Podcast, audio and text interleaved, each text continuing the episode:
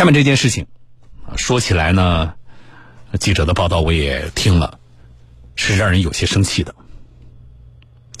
江苏扬州仪征的黄先生，在当地叫做虚浦家园，这是个小区啊。他有套房子，就之前买的，那么平时他自己不住那里，这房子呢就闲置了。前段时间，他收到了供电公司的欠费通知啊，空置的闲置的房子哪来的这个用电的情况呢？他回去上门一查看，发现有一个八旬老人在他的这个闲置房屋的车库里安了家，为了去留的问题呢，双方还发生了冲突。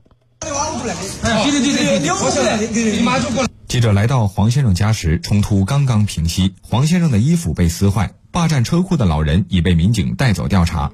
黄先生介绍，如果不是供电公司催缴电费，他还蒙在鼓里。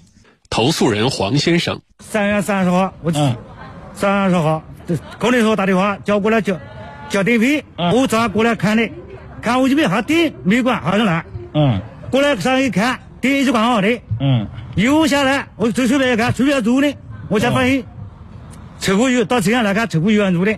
经过了解，黄先生得知住在车库的老太姓丁，是原房主的母亲。我说你是哪个？他告诉我有这，我这这这些是这门怎么进去的？好像周二吧也是过的。黄先生介绍，这套房早在两年前就过户给他了，当时没有任何矛盾。发现老人赖着不走，他赶紧联系原房东陆某。对方却不理不睬。投诉人黄先生，反正每次见到我，他一直都不肯来。既然做，他就是告诉我这我做了死，我也说。黄先生家人，老太太说那个那个要供着房子就是比我们。毕竟老人已经八十多岁，黄家人担心，万一有个三长两短，麻烦就大了。说那个大人住在那边，假如说有什么意外，那个啥，大家心里都不都不是那么舒服。好，老太太是谁呢？是这套房子的房东的，就是原来房东的妈妈啊。这黄先生呢，现在房主买的是二手房。现在老太太说了，反正谁把我撵出去，就要逼我死。哈。那么，这黄先生既然把房子买下来，这都是我的房子。那么前房东的母亲住在我家车库里，这肯定是不妥的啊。然后记者也了解了。这个老人家呀，就姓丁的这个老人家，有两个儿子。哎，既然你有两个儿子，那怎么还住别人家的车库，而且这么硬气呢？我们继续来听。记者在当地派出所门口见到了丁老太的两个儿子，提起老母亲鸠占鹊巢的事情，大儿子陆某倒起了苦水。他介绍，老家拆迁后，他和弟弟各分了三套房子，此前父母就住在虚浦家园的车库里。前年父亲去世后，他将房子卖给了黄先生，老母亲跟自己住到一起，但彼此生活习惯不同，发生了不少矛盾。丁老太的大儿子上厕所啊，又不冲啊，门又不关，水也不冲，这个洗澡门也不关，对吧？啊，就扫到我，故意三个你，把老头照片捧到我床面上去哭，他什么事做不出来？陆某介绍。矛盾加深后，老母亲搬了出去，住到了已经卖掉的车库里。这个房子呢，不是我的房子，嗯，原来是我的房子，已经卖掉了。上天他现在把你门敲开了，住到你里去，这是非法。所以业主的这个正当权益受到侵害，我支持业主。陆某称，接到黄先生电话后，他曾考虑把母亲接回，但老人不同意，他也没辙。然而，对于这番说辞，陆某的弟弟却指责哥哥在狡辩。因为当初拆迁时，兄弟俩就父母赡养问题有过约定。丁老太的小儿子，嗯，那你法庭转悠给爸妈住，我保证了住是为主。我说好，行了，我就法庭转悠，跟他俩互的。没想到父亲过世后不久，哥哥就把房子卖了。老母亲搬到哥哥家没多久，又被赶了出来。年纪了，他把我老娘肯定逼我了，一直拿拽着，不给他住，可怜我没得办法。我说你不是住老叫我怎么办呢？你现在把我叫你不给走，你要走。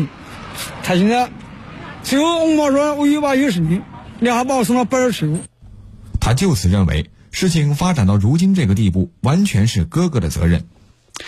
呃，稍微有点方言啊，但是我不知道大家听没听懂，我稍微解释一下，就这哥俩多长脸。首先，这里有一个非常重要的信息：老太太家拆迁了，这俩儿子一个一人分到了三套房，所以儿子是条件不好吗？是没有地方、没有条件赡养老人吗？不是的，对吧？一你们兄弟俩一人分到了三套房，啊，这是第一，我觉得非常重要的信息。第二，那么这个小儿子说了。说当时这个房子装了啊，跟哥哥说好的，就是装了之后，那么你要赡养老人的。结果啊，这个这个呃，爸爸死了之后，然后你这个他就把房子卖了，啊，然后就把老妈赶出来了。哦，可怜哦，你你知道可怜啊？啊？你知道你哥把把你妈赶出来了？你知道你妈去住人家的车库了？你这个当儿子的就在这里可怜哦，然后你就看着他可怜下去。那老大为什么把这个老妈妈赶出来了呢？啊，生活习惯不同，啊，那这老太太做的是有多过分呢？来，他他他说了啊，这老太太，哎，呃，上厕所也不冲哦，这个什么洗澡也不关门哦，哎呀，不得了了，这老人家的这个习惯。就不能接受了，就不能改了。我还以为这个老太太有什么让人觉得，啊，干了什么让人不能够容忍的事情，啊，就是因为一些生活的细节上，两代人可能有不同而已。年底了，然后把老人赶出来了。那么，这是第二点啊。第三点，这么说下来你就知道了，老太太自己出来撬了人家的车库住进去这事儿，俩儿子其实是心知肚明的。但是看态度呢，两个人似乎都不想管，对不对？而且似乎都在指责对方啊，要么就怪老太太自己啊，要么就是兄弟不。好，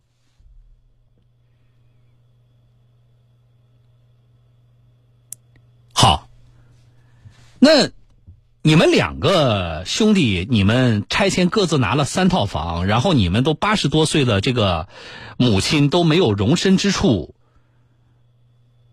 为什么？啊？我们记者呢就跟这个老太太这个两儿两个儿子啊就聊了一下。哦，说到底不就是为了钱吗？啊，来听，丁老太大儿子。作为儿女来说，养赡人是第一的事情，对吧？老人要我们小，我们养老老，嗯，这是规矩。丁老太小儿子，头都不养，我养，你必须要把赡养弄一出。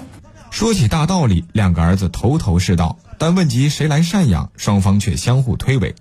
弟弟认为拆迁时父母偏向了哥哥，自己没落到好处，因此没有照顾老人日常起居的责任。知道你家的话就可能了，因为我爸我妈那人他对我们不好，跟我们家把我家饭菜不让给他，你叫你叫你家老哪家老婆，他也不会答应。而哥哥表示，事情闹成这样是弟弟在背后捣鬼。是你老一些，一直吵干的，你那老真不让他进，现在发你这好几回来，两个人好几回来说我巴掌到他。两个儿子一个都不愿接收，丁老太只好回到黄先生家的车库。人到晚年孤苦无依，老人经不住，老泪纵横。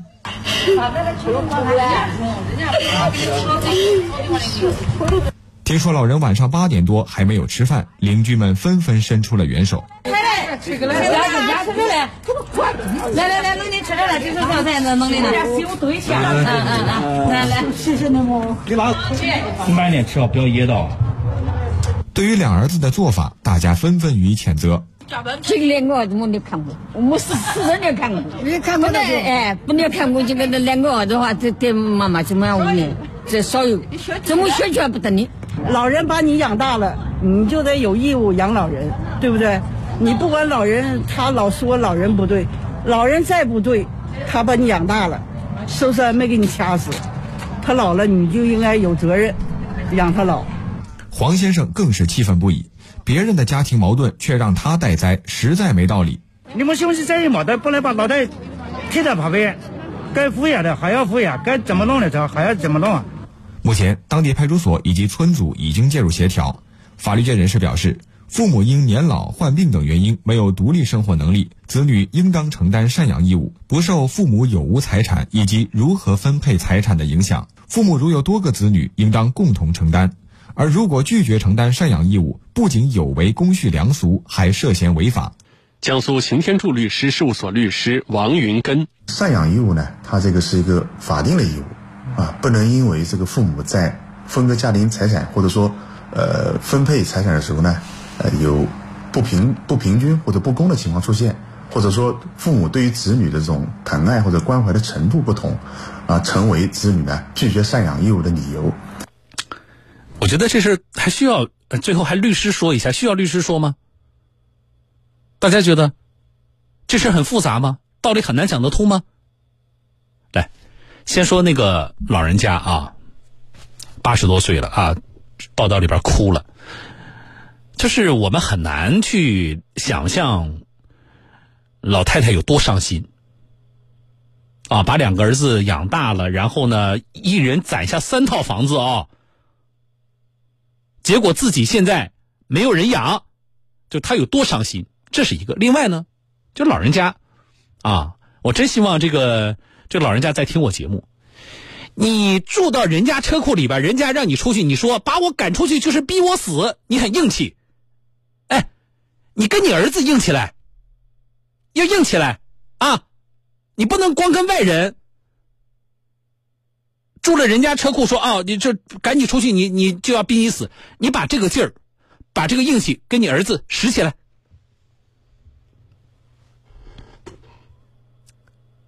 第二，这个老人家的两个儿子，啊，我特别意外啊，我意外什么呢？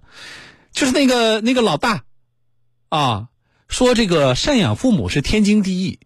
他养我小，我养他老。哎呀，这个，这这句话怎么能从你嘴里说出来呢？这不合逻辑呀！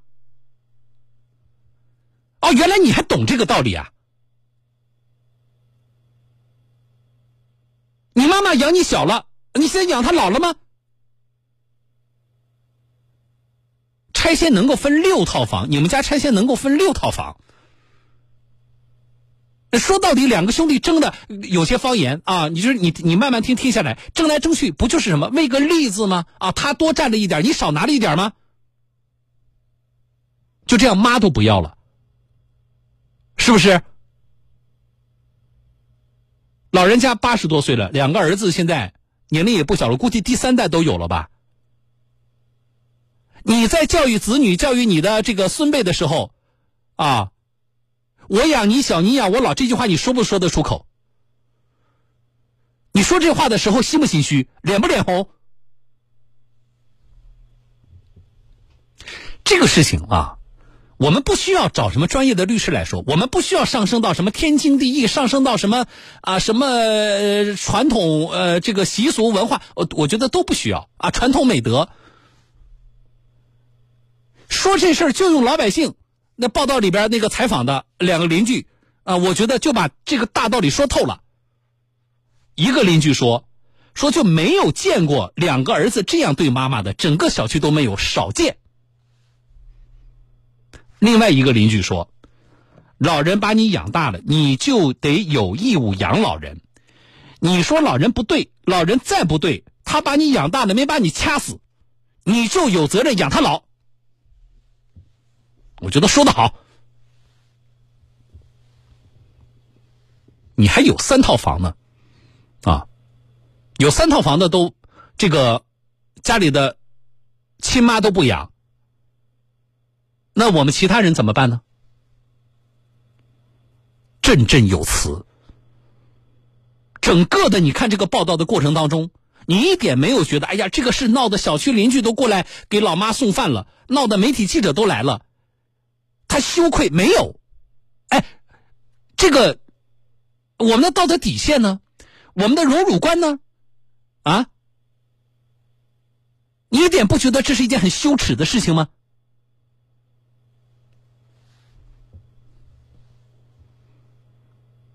派出所、村组介入了啊！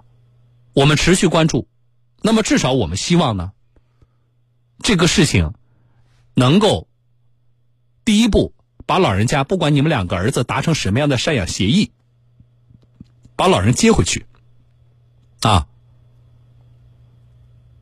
同时也让受到牵连的这个外人，就是这个黄先生，啊，你不要你们自己家的事情还把人家给连累了，同时。我觉得这个事情，你给他讲法律啊，这个派出所或者是村组采取什么样的措施，然后让他们把老人接回去，这都不是长久之计。我们希望的是什么呢？就是经历了这次，你看邻居对你们的评价，你看媒体的曝光，你们这事都闹到省电台了。哎呀，你看你们多露脸。我们希望两个兄弟啊，晚上睡不着的时候想一想，你们怎么长大的？小的时候，妈妈怎么对你们的？你们肯定都已经，我估计两个兄弟也都到了知天命的年纪了吧？至少，你们打算自己这一辈子以什么样的一个结果来完成这一生呢？你希望有一天，你们肯定都有子女，你希望有一天。自己手握几套房，结果被子女赶出去住别人的车库吗？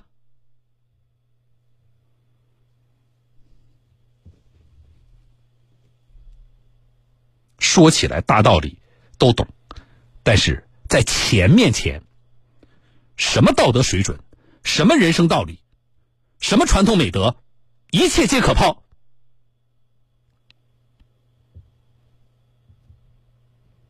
这种情况。啊，虽然是所谓家务事，但是我们坚决介入，我们坚决支持当地的警方采取相关的措施。有些家务事不是说我们只能商量，啊，警方的执法是于法有据的。同时，我们希望。更多的听众朋友能够从这个案例里边，能够给大家带来一些思考吧。也希望普天下所有的我们的老年人啊，我们的父母们都能够晚年幸福。好了，这事说到这，我们节目里很少放歌，对吧？这听众朋友一直说的。但是今天说这事儿呢，我特意选了一首歌，歌手毛阿敏演唱的，叫《天之大》。啊，什么事儿能够能够用“天之大”来形容？母爱，感受不到的听一听。